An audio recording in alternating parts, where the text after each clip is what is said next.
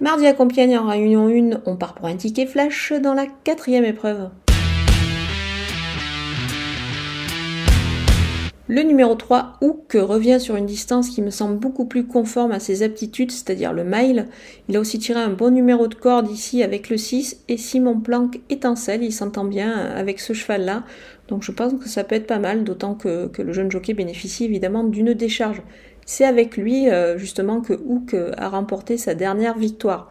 Le lot me semble dans ses cordes, j'aime bien aussi le numéro 1, Joao, qui avait besoin de courir euh, lors, euh, lors de sa rentrée. Il devrait logiquement monter en puissance là-dessus. La distance et aussi la décharge de son jockey pour lui sont autant d'atouts dans son jeu. On va donc garder ces deux chevaux pour un couplet gagnant placé.